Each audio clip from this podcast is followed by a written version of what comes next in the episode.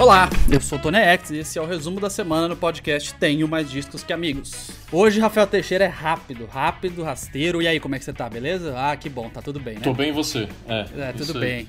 Isso porque a gente teve muito podcast essa semana, cara. Então, isso que eu ia dizer, o ouvinte só pode chegar aqui no resumo da semana se tiver ouvido o que a gente fez ao longo da semana, né? É. E hoje é um resumo old school, curtinho, rápido, sem artista, que é justamente porque a gente teve um, um episódio na segunda-feira sobre Caetano Veloso, incrível, maravilhoso. Teve um episódio na quarta-feira sobre Pretenders e rock alternativo, incrível, maravilhoso. E hoje esse que é o mais incrível e mais ah, maravilhoso, né? Sempre. Bairrista. E antes de começar a falar sobre os assuntos da semana, Rafa, só queria, é, já puxando um dos assuntos, mas também deixar é, esse recado logo no começo, sigam a gente no Instagram, arroba TMDQA, arroba podcast TMDQA e Vou virar youtuber, Rafa. Ative, ah, é? É, inscreva, se inscreva no canal e ative as notificações do canal Tenho Mais Disso Que Amigos no YouTube. Olha, o canal Porque... já tá super movimentado, com várias novidades ultimamente, é. mas a sua carinha lá é uma grande novidade, hein? Não, ainda não. Não, é, ainda não. Ainda ah, não, não estou é? lá. Ainda não. Mas por enquanto tô divulgando só o canal mesmo. Mas é inevitável isso em algum momento. E a gente tem postado vários vídeos bacanas. Essa semana a gente postou um sobre momentos incríveis de artistas estrangeiros na TV brasileira, como por exemplo o Rush, vendendo seu próprio CD por R$19,99 nas lojas americanas. Tem isso, tem Alanis Morissette na Malhação, tem o Raul Gil anunciando o Westlife daquele jeito dele. Enfim, tem muita coisa boa lá no YouTube, tem mais disso que amigos. Acha o nosso canal lá se inscreva e ative as notificações, certo? Eu falei sem saber, né, Tony, se você ia botar sua carinha lá no YouTube ou não, mas realmente eu acho que vai, porque ó, a gente falou dos episódios dessa semana e na semana que vem aqui no seu feed tem um debate. Atenção, galera gruvada, galera alto astral do Brasil todo, Júnior Gruvador estará conosco aqui num episódio, num debate especial, uma entrevista eu, você e a Fanny conversamos com o Júnior Gruvador é, para falar dos covers que ele tem feito aí nos últimos dias e como ele tá nessa pandemia, mantendo o alto astral ou não. Ficou bem legal essa conversa e teremos imagens, né, Tony? Ah, pois é, exatamente. Já puxamos, você vê, né? A gente tem essa química aí, porque já puxamos uma coisa para outra e esse episódio estará no YouTube. Isso aí. É uma promessa que estamos fazendo, espero cumpri-la na segunda-feira, subir esse vídeo no YouTube. Quem quiser ver o podcast, olha só que coisa maravilhosa, poderá ver esse podcast gruvado Inclusive, a gente já avisa que o Júnior Gruvador realmente fala a palavra gruvado a cada. Todas as frases. 30 segundos, talvez.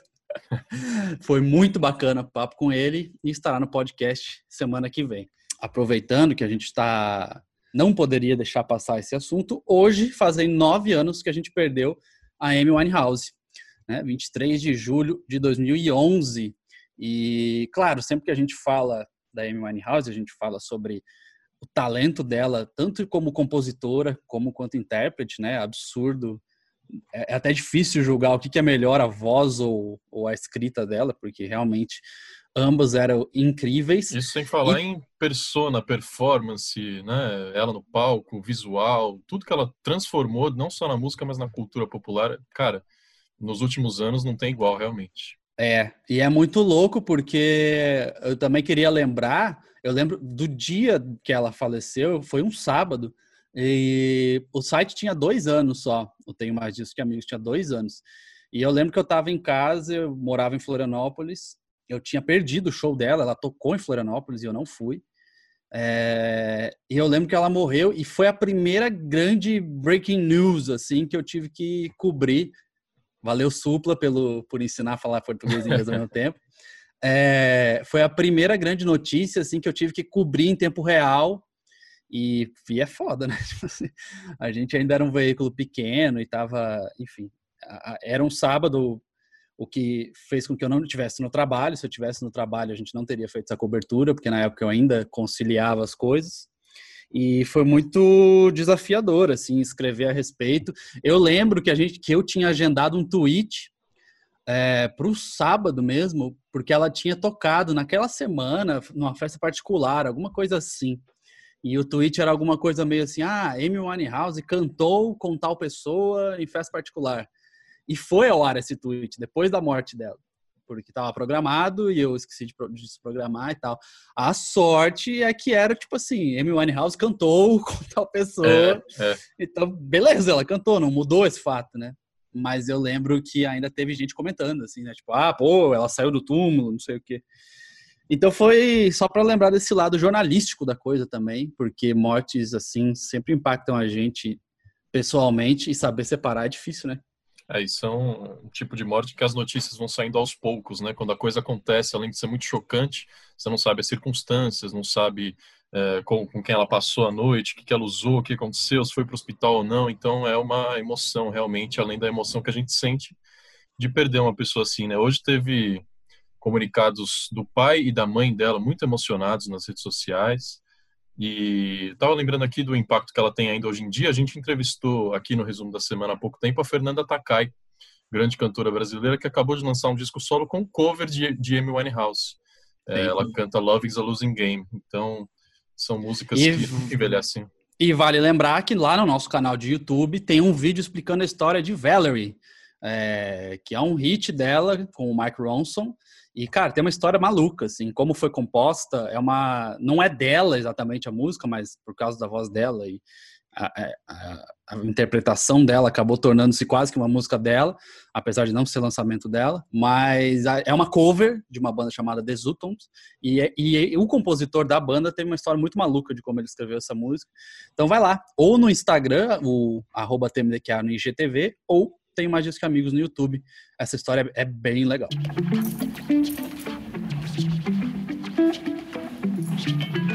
Tony, deixa eu falar de uns lançamentos musicais. Essa semana deixa. teve uma, uma música histórica para o rock and roll. Os Rolling Stones lançaram uma canção que eles gravaram lá em 1977 com Jimmy Page, um dos maiores guitarristas da história do Led Zeppelin. A música se chama Scarlet, nunca tinha sido lançada. O Keith Richards deu uma declaração contando como foi, né, esse, essa colaboração. Eles falaram que eles tinham um horário agendado em estúdio logo depois de uma sessão é. que o Led Zeppelin estava fazendo no mesmo estúdio. Ai, ai. Só corrigindo rapidinho, foi a 74, Rafa, a música. É... Acho que seria 77, ou eu tô louco. É, 74. É, e quando eu escrevi essa notícia, a hora que eu escrevi, a, eu transcrevi a declaração do Keith Richards, não, porque a gente tava lá no estúdio e tal, e aí logo depois a sessão era do Led Zeppelin, a, não, a sessão de antes era do Led é. Zeppelin, é. Aí o Jimmy Page resolveu ficar. Eu falei, e eles sempre mandam, se não me engano, foi assim, né? Se não me engano. É, tipo, ah, o que que é, né? Ah, tinha um horário de estúdio lá, Rolling Stones e Led Zeppelin é. no mesmo estúdio. Você imagina o estacionamento desse estúdio, rapaz. Imagina. Pois é. é. a música era uma demo, né, que o Rolling Stones tinha guardada e parece que o Jimmy Page quis ouvir, quis ficar, quis tocar e saiu com a participação dele. A música é legal e na verdade faz parte de um é, de um relançamento, né, do Rolling Stones que vai fazer uma versão especial de Goat's Head Soup, um disco de 73 que vai sair versão especial em 4 de setembro e vai ter esse essa música inédita aí, Scarlet de Rolling Stones com Jimmy Page. É, falar rapidinho também de um lançamento, um relançamento também, que é do Motorhead. 40 anos de Ace of Spades, o disco mais clássico da banda, vai ter uma nova edição de luxo desse álbum, é, com vários materiais inéditos, vai ter capa dura para LP triplo, é, show inédito da turnê Ace Up Your Sleeve, vai ter fotos inéditas e 42 músicas inéditas do, do Motorhead junto com esse relançamento de Ace of Spades. E é... a melhor parte é que tem várias opções de pacote, várias, e a caixa varia muito, e tem um caixa que vem com ficha de pôquer, baralho, é, copinho para tomar shot, é, cara, enfim, é, é, tapetinho para jogar pôquer em cima, sabe aquele? Sim. Então, cara, presente essa caixa, perfeito. É, é, o dó, pena o dólar, né? A é. um milhão de reais o dólar, mas essa caixa aí para fã de Motorhead, rapaz, é o disco mais importante deles e em um formato espetacular, né? E quem também completa, só eu sei que você tem mais um lançamento para falar, mas quem também completa, quem faz aniversário nesse sábado, outro ícone do rock and roll é o Back in Black do ACDC. 40 anos de Back in Black, o disco que revigorou o ACDC, né? Eles perderam o vocalista. E aí teve a entrada de outro e acabou fazendo uma espécie de homenagem ao Bon Scott, o vocalista anterior. E foi só um dos discos mais bem sucedidos da história, né? É. Então, ele, eles também estão fazendo várias é, é, iniciativas. Hoje, inclusive, sexta-feira, eles vão transmitir o Live at River Plate. É, o show que eles gravaram, infelizmente, foi na Argentina, né? Poderia ter sido aqui. Mas o fã argentino é uma loucura, né? Show lá, os caras é, cantam é. e fazem uma festa ali. É, os artistas falam muito do Brasil aqui, mas se você pegar é, entrevistas deles para veículos argentinos. Fala a mesma coisa.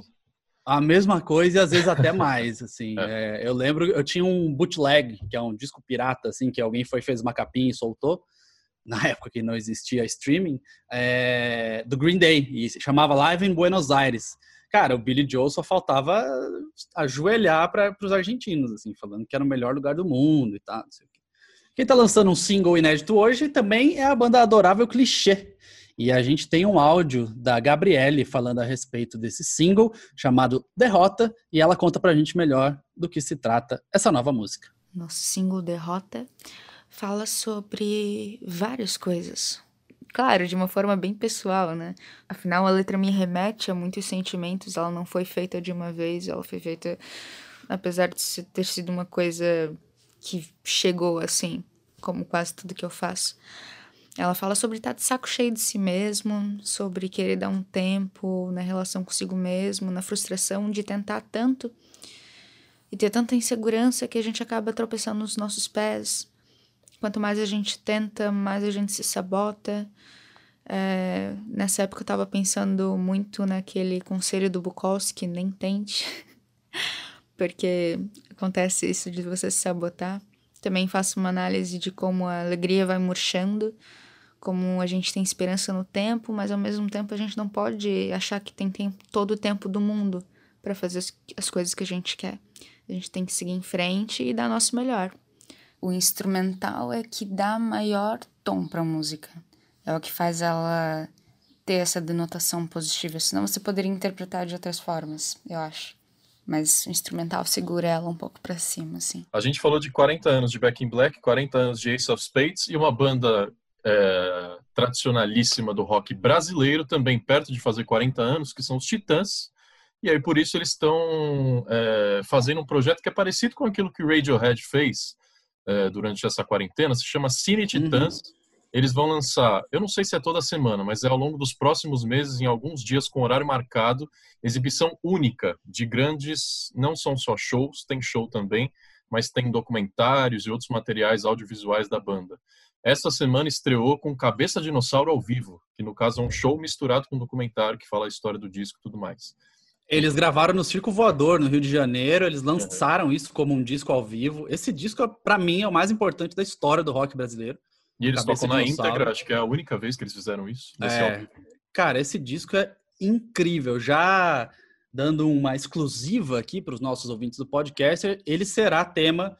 Bom, vou revelar, ele vai ser o tema justamente do vídeo no YouTube que eu vou participar, vou estrear. Olha aí. Então, então para você ver, é, cara, é incrível como eles vão a, a, a coragem desse disco é algo impressionante para ter sido lançado quando foi, né? É, é uma banda falando que não gosta de padre, não gosta de igreja, odeia a religião no mainstream. Uma coisa que se alguém fizesse hoje ia ser, né, Sim. apedrejada, infelizmente, porque, enfim, é, é, a gente está vivendo uma época em até dar qualquer tipo de opinião para lá e para cá tem sido complicado, mas a transgressão deles é notável tanto nessa questão de falar sobre as coisas que eles falavam, como na sonoridade também, porque várias músicas são muito pesadas, tem polícia, né? Polícia para quem precisa, polícia para quem precisa de polícia. E o próximo lançamento dessa série é, vai ser o documentário A Vida Até Parece Uma Festa, que é sensacional. É, o Branco Melo, que tocou a, a realização desse documentário, e é um documentário que não tem depoimento. É como se você fosse uma mosquinha ali, vivendo os bastidores do Titãs, desde a gravação de discos icônicos até morte do Marcelo Fromer, até como eles votavam para as músicas que iriam entrar no disco, é, sabe? Epitáfio, que foi um hit gigante, quase não entrou. E, cara, é muito legal. É uma viagem pela carreira da banda que para mim é a mais inventiva em todo o país e você vai passando por cada uma dessas etapas. Cara, e é uma ótima ideia por parte da banda, né? A gente estava falando isso no programa especial do Caetano Veloso, que saiu essa semana, que já que o cara não quer fazer live, não tá afim de soltar material novo, pelo menos poderia aproveitar esse momento para catalogar melhor o material que tem, né? E foi o que o Tony Belotto falou. É, já que a gente não pode fazer show, a gente decidiu mexer no baú e vamos trazer alguns dos melhores registros dos nossos shows em diferentes épocas e fases. Para o fã, isso é uma coisa incrível. E, aliás, a gente tem também não só um especial Caetano Veloso, mas um especial Titãs, em A Melhor Banda do Mundo. Segundo eu mesmo, a gente fala da discografia desses dois é, bandas e artistas. Vale a pena conferir.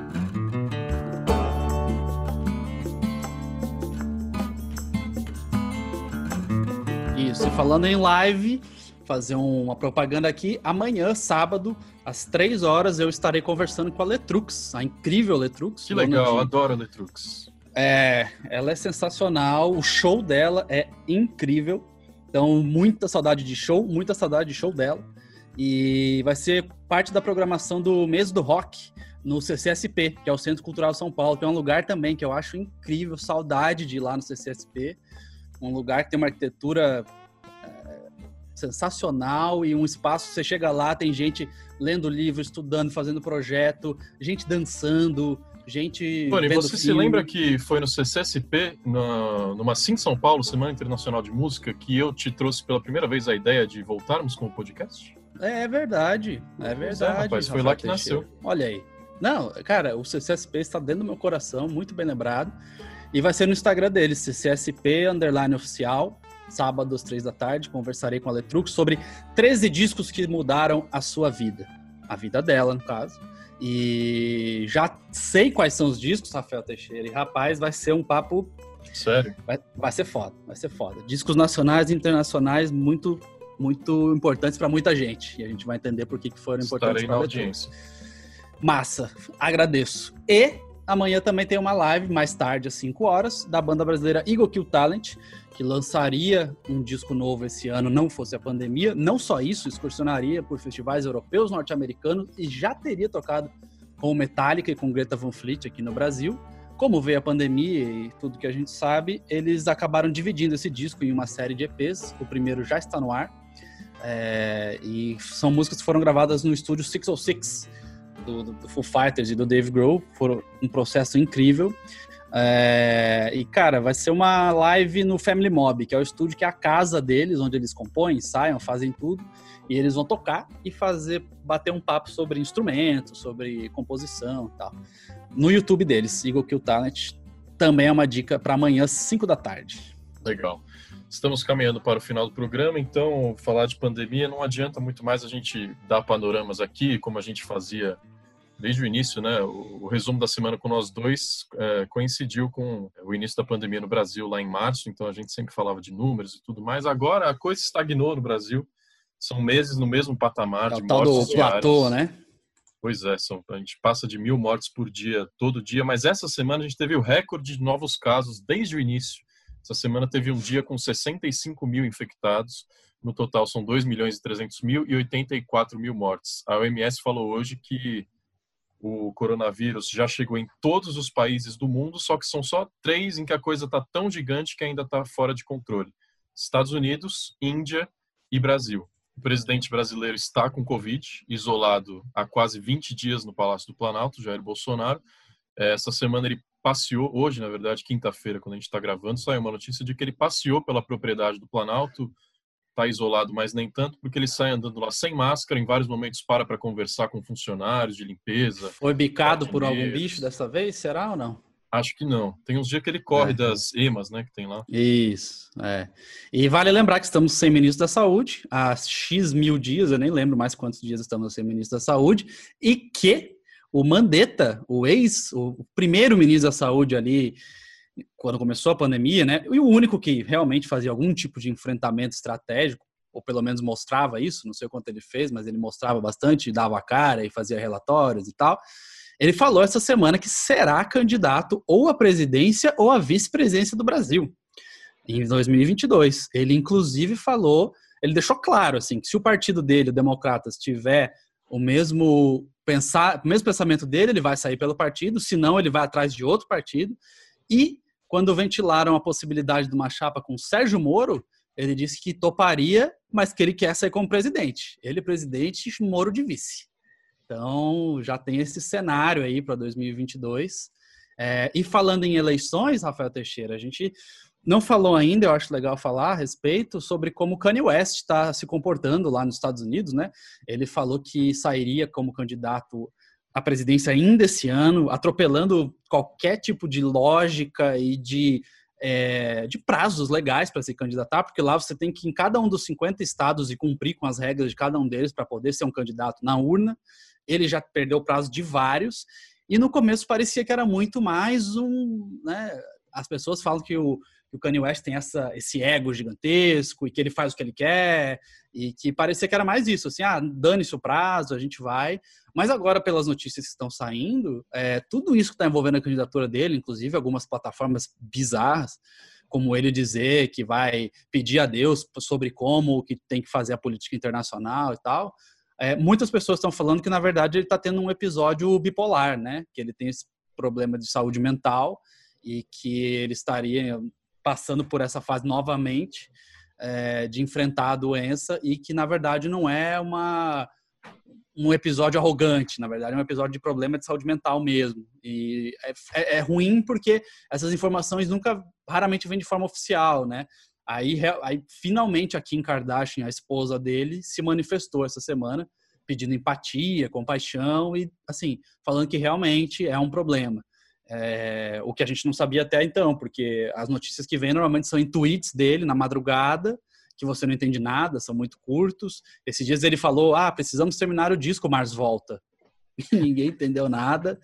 É, então, assim, agora parece que ficou claro que é um problema de saúde mental, então deve ser tratado como tal, né? É, o pronunciamento da Kim veio depois que ela foi provocada, né, por esses tweets estranhos da madrugada de Kanye West. Ele disse que há dois anos tenta terminar o relacionamento e não consegue. Ele também disse que ela e a mãe é, há tempos querem interná-lo à força e depois desse episódio mãe dela, é. é, mãe dela farão isso e aí foi aí que a Kim decidiu se posicionar dizendo que é uma batalha da família realmente é eles têm filhos pequenos e você imagina a pressão que eles sofrem da mídia de lá que às vezes é, é. mais agressiva do que a daqui então eles precisam se preservar sim mas a Kim diz que não pode muito fazer nada se o próprio paciente, a pessoa que sofre do transtorno mental, não vai atrás de ajuda. E, é. enfim, a gente não sabe como a família. É, as, as respostas às declarações dela são bastante. É, assim, a gente tem algumas respostas boas, como a do Paul Stanley, do Kiss, que entendeu e falou: não, vamos mostrar empatia, compaixão e tal, e se ele está precisando disso, a gente tem que dar isso. Mas se você entrar nas respostas das declarações dela e do que está saindo na mídia e tal, em vários momentos é perturbador, assim, porque é uma galera, principalmente a base de fã mais sólida dele, culpando ela por tudo que está acontecendo com ele, falando que ela é a culpada, ela é o centro do, ela é o foco de tudo que está acontecendo com ele, de problemas mentais e pessoais e etc. E aí tem uma carga de machismo muito grande em cima, uhum. de sempre achar que a mulher é a culpada. E, e pessoas e outras pessoas que não vão por esse caminho, mas vão por um caminho tipo, ah, que, que doença mental o quê? O Kanye West é um babaca, sempre foi e tal. É, eu sempre fui um crítico muito ferrenho dele, a gente já falou isso em vários episódios de podcast. Eu acho que algumas atitudes dele são completamente descabidas, assim, de tipo, ah, se converteu à religião, lança um disco gospel e vende blusa escrito Jesus is King por 250 dólares, sabe? É, eu sempre fui muito contra. Esses dias a gente postou uma matéria sobre como o Obama chamou ele de idiota duas vezes, mas falou que ele é um idiota talentoso. Isso lá atrás. Então, enfim, mas a partir do momento que a gente fica sabendo que é um problema de saúde mental, a coisa deve ser tratada como tal. É, só para registrar, Tony, que no meio desses tweets malucos dele, teve uma hora que ele parou e falou: gente, vamos falar agora sobre música. E aí anunciou que hoje, sexta-feira, pode ser que a gente tenha disco novo. Ele marcou para 24 de julho, mas ele já marcou discos no passado, uma data de lançamento, e precisou atrasar, e ainda mais no meio desse, dessa loucura que ele está vivendo, a gente não sabe se vai sair ou não, mas ele anunciou nome, tracklist, o, nome, o disco se chama Donda, que é o nome da mãe dele, falecida. É, ele mostrou que tem 12 faixas e cerca de 40 minutinhos de duração. A gente não sabe se vai sair de madrugada, de quinta para sexta, durante a sexta-feira. Pode ser que você está ouvindo esse, aqui esse programa e já saiu um disco com inéditas de Kanye West. É isso, vamos arredondar esse programa que era para ser mais curto, mas já está com 25 minutos, Rafael Teixeira. É, com duas coisas rapidinhas. Primeiro, a batalha de rap do Marcelo Adnet. Incrível, maravilhoso. Ele, cara, ele é impressionante como ele imita as pessoas melhor que as próprias pessoas são as pessoas. Uhum. É, cara, é bizarro. Marcelo Adnet, ele fez uma simulação, o que seria uma batalha de rap entre Paulo Guedes, Lula, Ciro Gomes, Jair Bolsonaro e Dilma Rousseff, é, falando sobre cada um dando seu ponto de vista sobre como impulsionar a economia brasileira, que é uma pauta que está aí, né? O Paulo Guedes está tentando começar uma reforma econômica, mas priorizando é, quem já tem mais dinheiro para teoricamente salvar o país. É, e aí aparece no próprio vídeo aparece o Adnei imitando o Ciro Gomes falando como o certo é taxar grandes fortunas e tal. Enfim, são vários pontos de vista em uma brincadeira do Marcelo Adnet que a gente postou lá no Tem Mais Disso Que Amigos. E a letra dessa batalha de rap, muito bem escrita, né? Se você pegar e entregar para um rapper, cara, é uma letra inteligentíssima. e falando de política ainda um pouco, é, o anarquista Alexandre Frota foi condenado a pagar 90 mil reais para o Gilberto Gil, porque lá atrás, o Alexandre Frota, né, hoje ele é contra o governo, mas lá, não, num passado não muito distante, ele ajudou a eleger o Bolsonaro. E lá atrás ele falava sobre como o Gilberto Gil, sei lá, mamava nas tetas da Lei Rouanet, aquele papo de sempre, né? E falou que isso ia acabar, não sei o quê. Bom, uma declaração dele foi condenada, ele vai ter que pagar 90 mil reais é, para o Gilberto Gil e saiu em vários veículos por aí, a gente replicou lá no tema Disque Amigos, sobre como a hora que foram conferir a conta dele tinha 120 reais. 121 e alguns centavos. Então ele terá que penhorar bens para pagar Gilberto Gil por ter falado, é, sem prova alguma, sobre como Gilberto Gil fazia uso, faria uso de leis indevidamente. Então, é, ainda há esperança de que não é uma terra completamente sem lei, né? Você sair falando que as pessoas roubam e mamam na teta e fazem uso e têm interesse sem provar, é, enfim, é, é complicado, né? Pois é, o Frota que saiu do PSL para ir para o PSDB. PSDB que essa semana foi praticamente devastada as lideranças, né? José Serra e Geraldo Alckmin alvo de investigações pesadíssimas, então... Exatamente, o PSDB já sofreu um baque enorme nas últimas eleições, quase deixou de ser um partido né, representativo de tanta gente que não se elegeu. É. E agora há desdobramentos da Lava Jato é, ainda que estão chegando em, em como você falou, algum dos maiores líderes do PSDB. Mas é isso, Rafael Teixeira. Por hoje a gente fica por aqui e sexta-feira a gente está de volta, certo? Falou, gente. Semana que vem debate com Júnior Gravador. Não percam. Não percam. Um abraço. Tchau.